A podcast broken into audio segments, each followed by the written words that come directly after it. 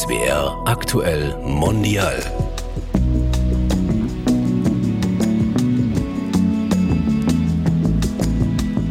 Am zwölften Tag, einen Tag vor der Trauerende, wird absichtlich schlecht gekocht oder das Essen wird verbrannt als Symbolik, wo die Seele sagt, okay, also ich kann hier nicht mehr, ich gehe einfach. Das ist alles, was die Familie macht, als Symbolik der Seele zu sagen, jetzt musst du gehen.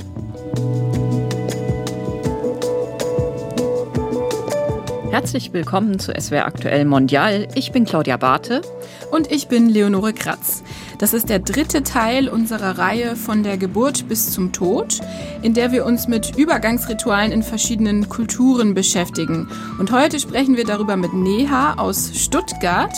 Sie ist in Mumbai aufgewachsen, lebt seit 13 Jahren in Deutschland und arbeitet als Übersetzungsmanagerin fürs Englische. Herzlich willkommen, Neha. Vielen Dank. Ich habe jetzt schon näher gesagt, weil wir uns vorher schon darauf geeinigt Ja, haben, Das passt, ja. du Wunderbar. zu sagen. Genau, also und ich bin Claudia. Hallo Neha. Zu Beginn spielen wir immer ein kleines Spiel, um unseren Gast besser kennenzulernen. Und wir haben ein paar Satzanfänge, die wir dich bitten, kurz zu ergänzen. Einfach mit dem, was dir spontan einfällt. Also der erste Satz ist, Traditionen und Familienfeste sind mir wichtig, weil. Weil es Teil meines Lebens ist und Teil meiner Kindheit. Wenn ich an meine Heimat Indien oder beziehungsweise an meine Heimatstadt Mumbai denke, dann kommt mir zuerst in den Sinn Nostalgie. Nostalgie, weil du die Heimat vermisst.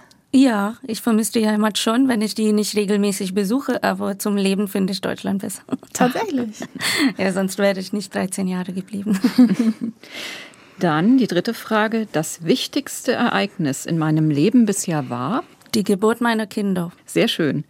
Viele nennen ja an dieser Stelle auch ihre Hochzeit als ein sehr einschneidendes Erlebnis, beziehungsweise sie nennen ihn auch den schönsten Tag in ihrem Leben. Wie war das denn bei dir?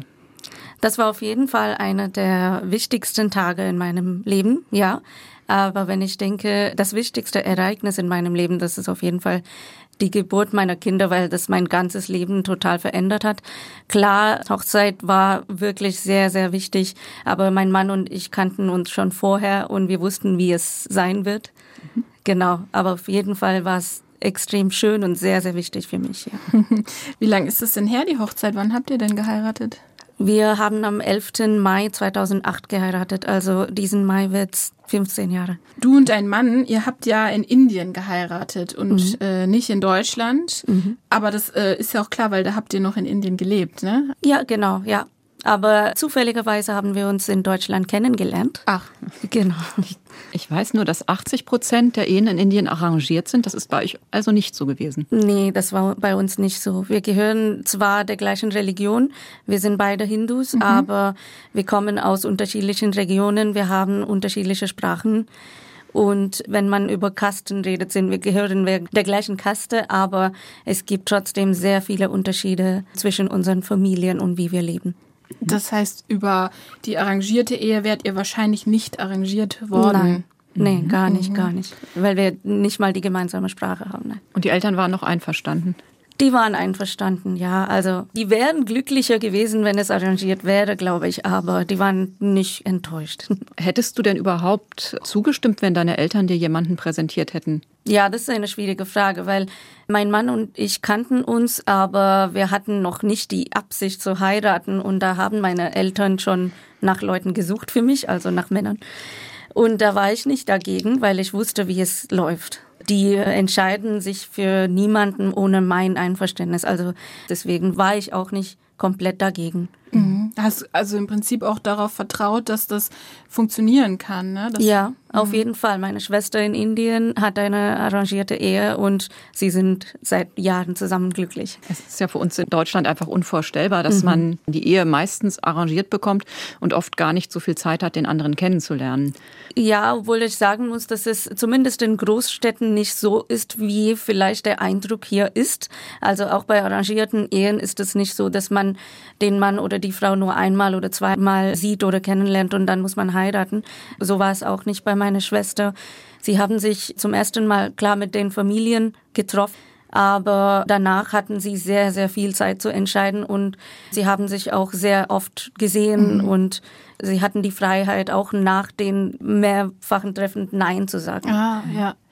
Und du und dein Mann, du sagst, ihr habt äh, damals noch beide in Indien gelebt und trotzdem habt ihr euch in Deutschland, wo ihr jetzt lebt, kennengelernt. Kannst du erzählen, wie, was habt ihr hier gemacht und wie habt ihr euch kennengelernt? Mhm. Das war eigentlich Zufall. Wir waren bei dem gleichen Unternehmen tätig und er war hier für ein Projekt für zwei Jahre und ich hatte damals ein Stipendium bekommen für einen Sprachkurs, Deutschsprachkurs, die Oberstufe in Berlin.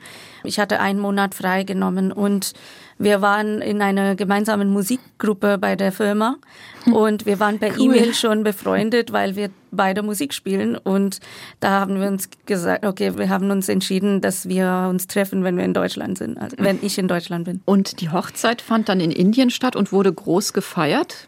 Ja, die fand in Mumbai statt, in meiner Stadt, genau. Wir haben einfach mal in unserem Hörfunkarchiv nach indischer Hochzeitsmusik gesucht, um einen Eindruck zu bekommen, wie sowas klingt. Mhm.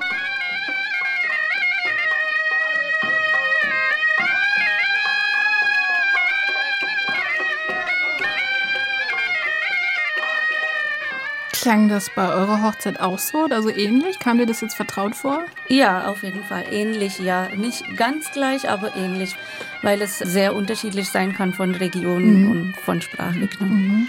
Für uns klingt das immer alles sehr gleich.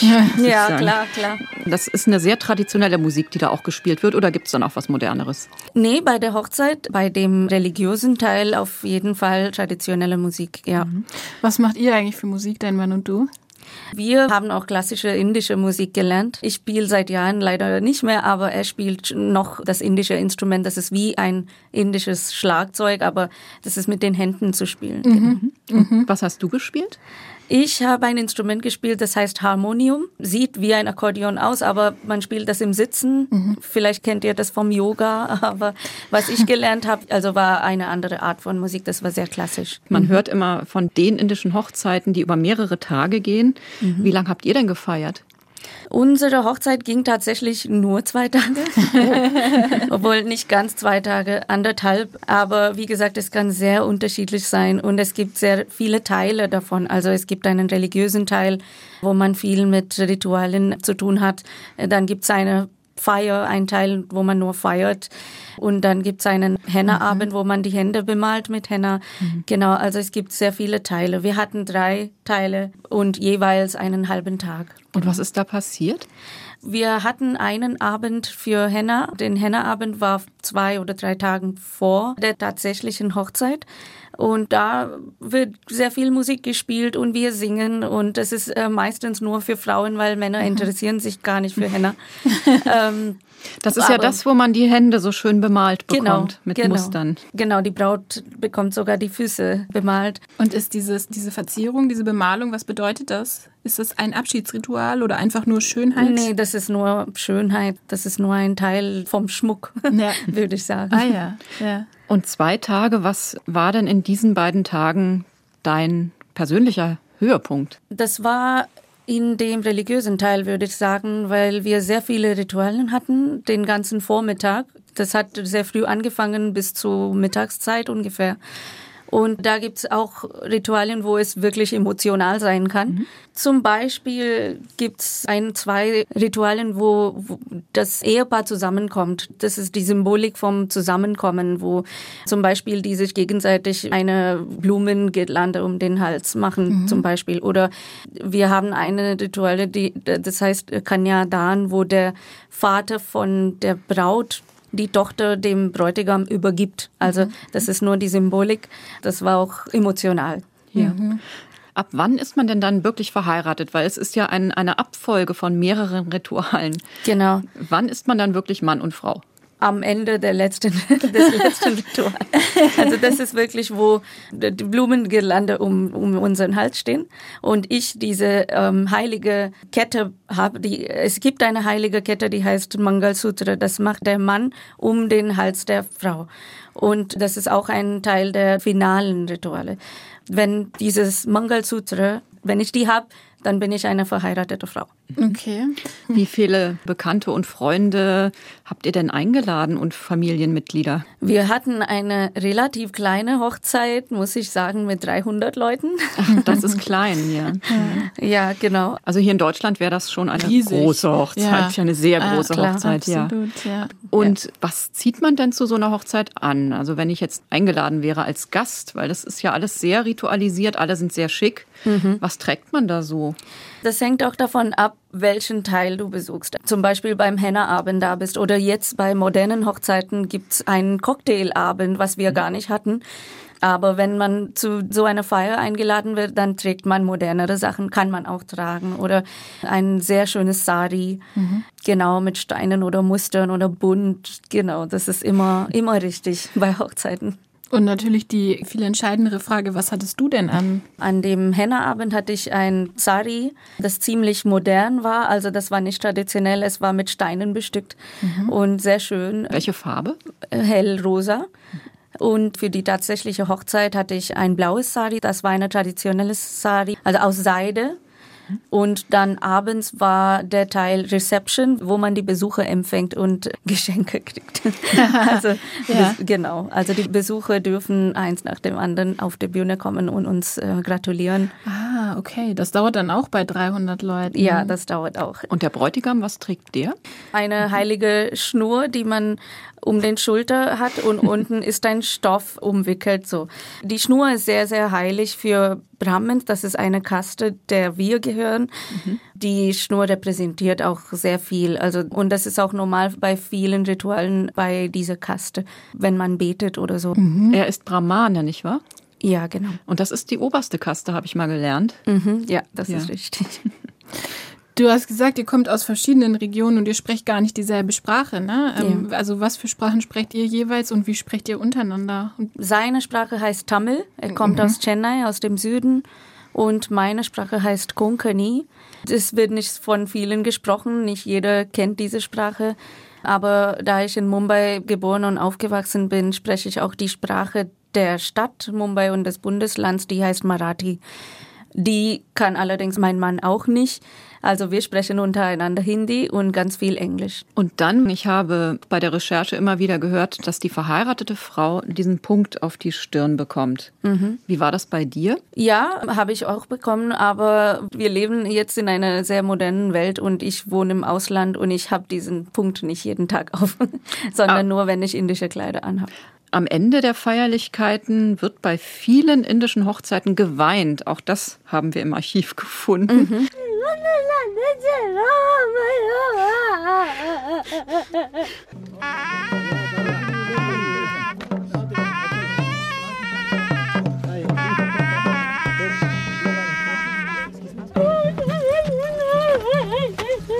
Neha ähm, hat so die Stirn gerunzelt. Kam dir das bekannt vor oder gar nicht? War das ganz fremd für dich? Nein, das, das kommt mir nicht bekannt vor, aber ich weiß, woher das sein kann. Ja. Von wo kommt das? Es gibt ein, ein Ritual am Ende einiger Hochzeiten in einigen Regionen und das heißt Bidai. Aber bei uns hatten wir das nicht. Das ist äh, die offizielle Verabschiedung der Frau von der Familie. Also die Mutter verabschiedet sich von der Tochter und sie geht zu dem anderen Haushalt, zu der anderen Familie. Das ist auch sehr, sehr emotional, aber den Teil hatten wir nicht, weil wir das nicht haben. Ich schätze, das ist eher im Norden, in Nordindien Ja. der Fall. Spannend. Du, solche ähm, Familienfeiern, also wie zum Beispiel eben eine Hochzeit, das ist ja dann oft auch eine Gelegenheit, wenn man im Ausland lebt, die ganze Familie wiederzutreffen. Du hast vorhin schon gesagt, du bist nostalgisch, du vermisst deine Heimat. Wie oft fliegst du denn von Deutschland nach Indien? Wir versuchen jedes Jahr nach Indien zu fliegen. Und es gab auch Jahre, wo wir zweimal geflogen sind. Aber du und dein Mann, ihr habt euch irgendwann ja mal dafür entschieden, ganz nach Deutschland zu ziehen und hier zu bleiben. Genau. Wie ja. kam es dazu? Er war ja zwei Jahre hier und das Leben in Deutschland hat ihm sehr, sehr gefallen und er wusste, dass er hier wiederkommen möchte. Und ich war nur kurz hier, ein Monat, aber ich arbeite in der Sprachenbranche und ich spreche auch Deutsch und von daher dachte ich, ja, also ich hätte wirklich nichts dagegen, in Deutschland zu wohnen und leben und arbeiten, auch für meine weitere Entwicklung. Und wie gefällt es euch jetzt hier? Es gefällt uns super. Ja. Was ist gut? Was gefällt euch?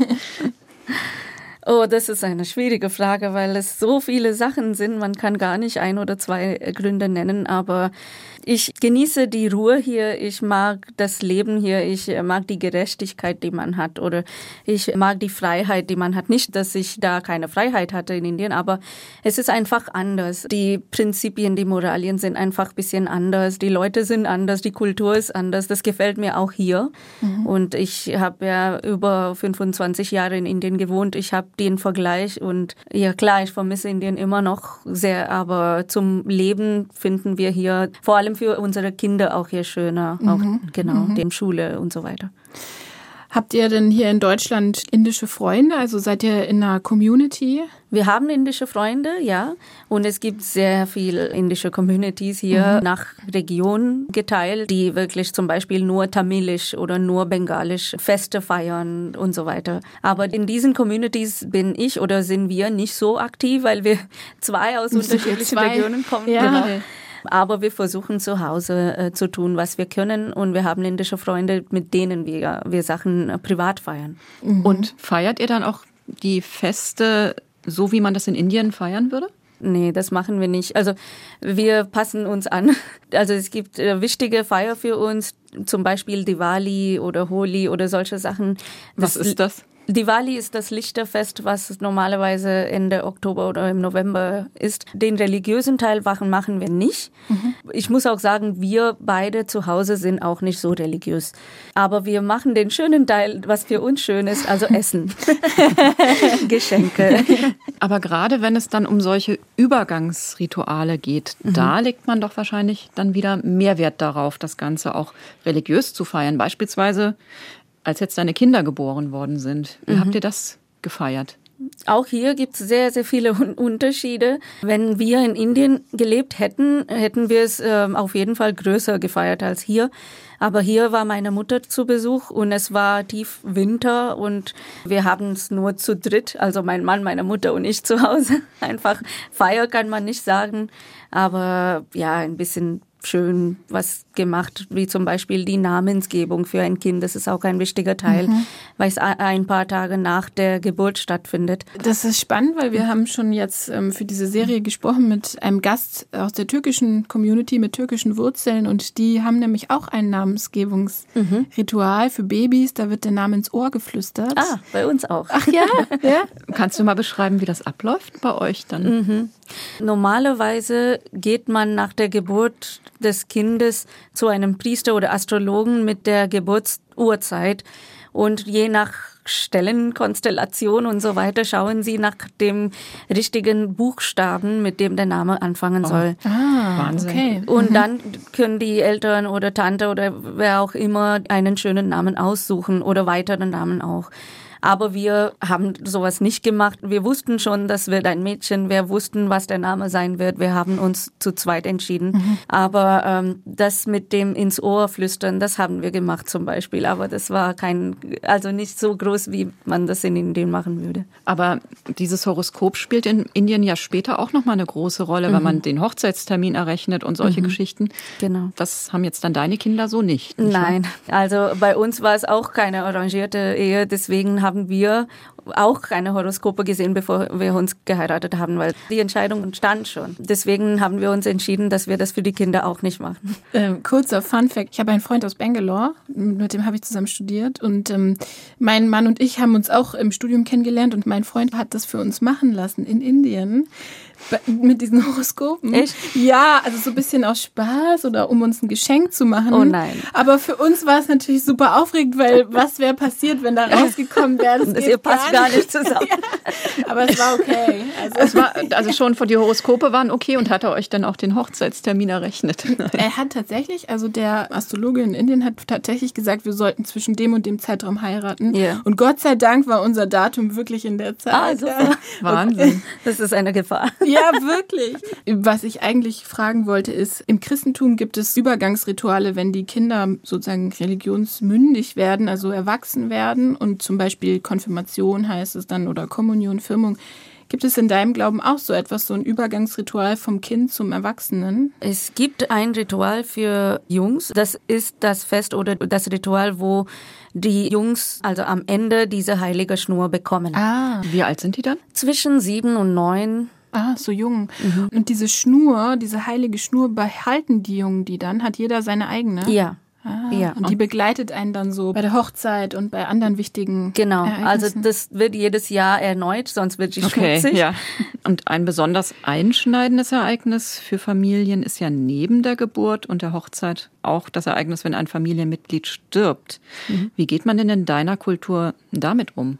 Gibt es da besondere Rituale? Ja, auf jeden Fall. Es gibt sehr, sehr wichtige Rituale, weil man im Hinduismus an Wiedergeburt glaubt und man glaubt, dass die Seele nicht stirbt, nur der Körper stirbt und die Seele lebt weiter. Und deswegen gibt es sehr viele Rituale, die sehr wichtig sind, mhm. damit die Seele die weitere Reise auch in Ruhe machen kann, ohne Sorgen hier zu haben, also weitere Sorgen. Und worauf sollte man da nicht verzichten? Wir haben eine Trauerzeit von 13 Tagen. Am ersten Tag, also nach dem Tod und auch also nach ein paar Tagen und auch am Final, am 13. Tag, gibt's ein großes Ritual, wo wir loslassen oder, oder wo wir diese Rituale machen, wo die Seele, die Familie loslassen kann. Wie sieht ähm, das aus? Also du hast bisher noch niemanden beerdigt, oder?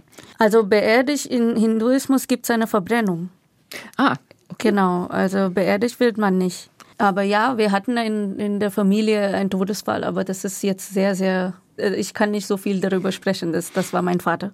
Ah, okay. Aber da vielleicht allgemein, was da so wichtig ist. Was bei uns war, dass wir in diesen 13 Tagen von Trauer nicht kochen. Das ist wirklich eine Trauerphase. Mhm. Wir haben Besuche, also die engsten Familie und Freunde kommen und die bringen uns Mahlzeiten. Der Leichnam wird eigentlich verbrannt. Das findet öffentlich statt auf einem Scheiterhaufen, wo Angehörige da sein können, dürfen. Ich persönlich war nicht da. Das ist ein heftiger Tag.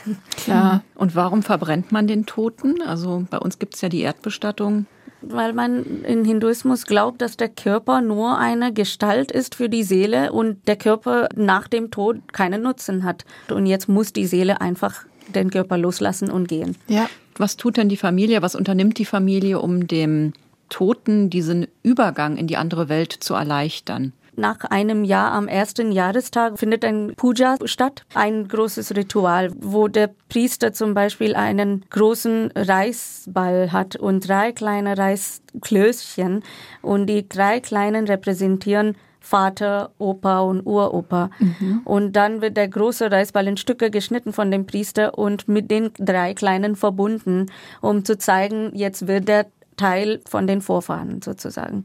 Ja, was für ein schönes Bild. Ja, Aha. genau. Also zum Beispiel das. Oder am zwölften Tag, einen Tag vor der Trauerende, wird absichtlich schlecht gekocht oder das Essen wird verbrannt und rausgestellt als Symbolik, dass wo die Seele sagt, okay, also ich kann hier nicht mehr, ich gehe einfach. Das ist nicht mehr schön hier, das Essen schmeckt genau, nicht mehr. Ach. Genau, also das ist alles, was die Familie macht, als Symbolik der Seele zu sagen, jetzt musst du gehen. Spannend. Ja. Wenn in deiner Kultur der Glaube darin ist, dass die Seele sich einen neuen Körper sucht und weiterlebt, Empfindest du das als tröstlich? Ist das ein schöner Gedanke? Ja, obwohl ich muss sagen, für mich ist es sehr abstrakt. Glaubst du daran?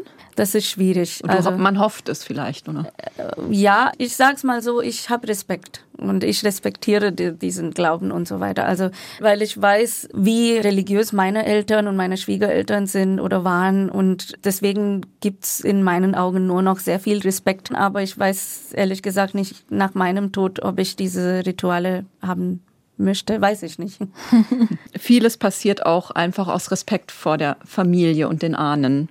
Mhm. Vielen Dank, Neha, für deine Offenheit und das schöne Gespräch mit den sehr vielfältigen und neuen Einblicken für mich. Das war, war total spannend. Also ich habe vieles gelernt, zum Beispiel mit den Reisbällchen, was ich noch nicht kannte. Es freut mich, dass ich hier sein durfte und ein bisschen erzählen konnte von meiner Kultur und meiner Religion. Das war die dritte Folge von unserer Serie von der Geburt bis zum Tod. Ihr findet alle Folgen in der ARD Audiothek. Ich bin Leonore Kratz. Und ich bin Claudia Barthe. Tschüss.